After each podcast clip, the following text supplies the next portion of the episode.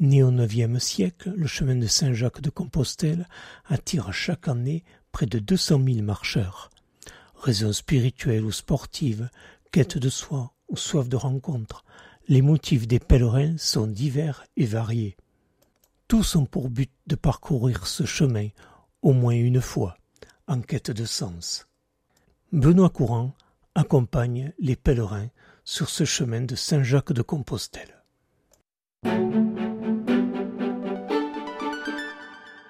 RCF Lozère, Jean-Claude Astruc. L'aspect euh, spirituel, euh, il se voit quand même, notamment au travers de tous les monuments euh, que vous connaissez. hein. Il se voit beaucoup, beaucoup. Non, non, mais il se voit beaucoup. Même en discutant avec euh, les pèlerins, et puis ce qu'il y a autour des pèlerins. On voit des associations qui rouvrent des petites églises dans la région. Hein. En Lozère, pas trop. Euh, si, par exemple, si on prend le- le- la chapelle de Saint-Roch, ben, l'association paroissiale à Tour de Rôle ouvre toutes les après-midi la chapelle Saint-Roch au col Saint-Roch euh, entre Lozère et Haute-Loire. Euh, il y a petites églises qui sont ouvertes par des bénévoles, vraiment par des bénévoles. Tout au long du chemin, il y a des, des calvaires, des croix, euh, avec des, chacun dépose un objet.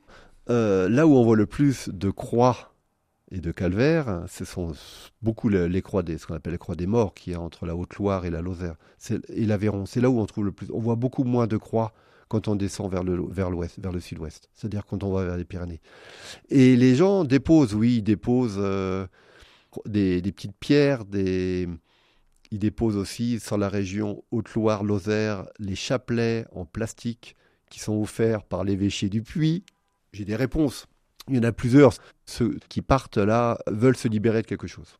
Ça peut être, euh, ça peut être un décès, un deuil, tout. Donc euh, le fait de déposer une pierre quelque part et qu'on a portée dans son sac, ben, ça, nous, ça permet de, libérer, euh, de se libérer d'un poids.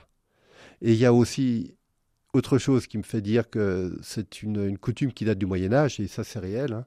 Mais on demandait aussi aux, pèlerins qui passaient à la ville euh, qui est juste avant, qui s'appelle Tria Castella, de porter une pierre de chaux dans leur besace pour apporter à Santiago, à, à Saint-Jacques, pour construire la cathédrale, pour construire la ville. Donc le fait de porter des pierres, c'est pas tout récent. Benoît, vous conseillez à tous ceux qui nous écoutent de, de partir sur ce chemin finalement. Ah oui, bien sûr. Ah oui, de toute façon, je conseille de partir tout court. C'est- C'est pas un chemin de randonnée, c'est une marche. Euh, c'est pas un chemin GR classique parce que les gens qui le fréquentent s'attendent à trouver autre chose et ils le trouvent autre chose. On trouve beaucoup de choses euh, que l'on met en commun.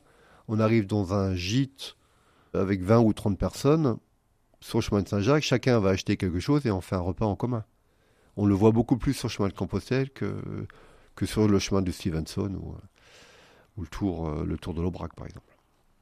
Si vous choisissez de partir sur le chemin de Saint-Jacques de Compostelle, seul ou en groupe, préparez bien votre itinéraire à l'avance. Ou bien, adressez-vous à un guide expérimenté.